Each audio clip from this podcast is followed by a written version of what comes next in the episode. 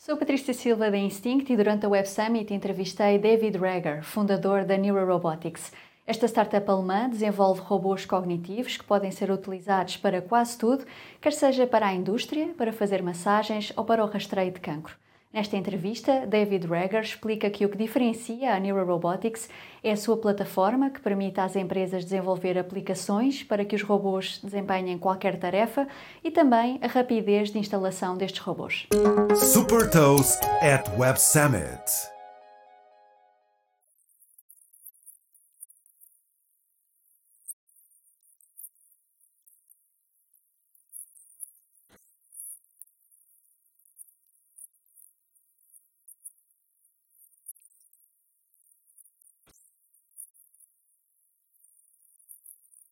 How robotics are used today and how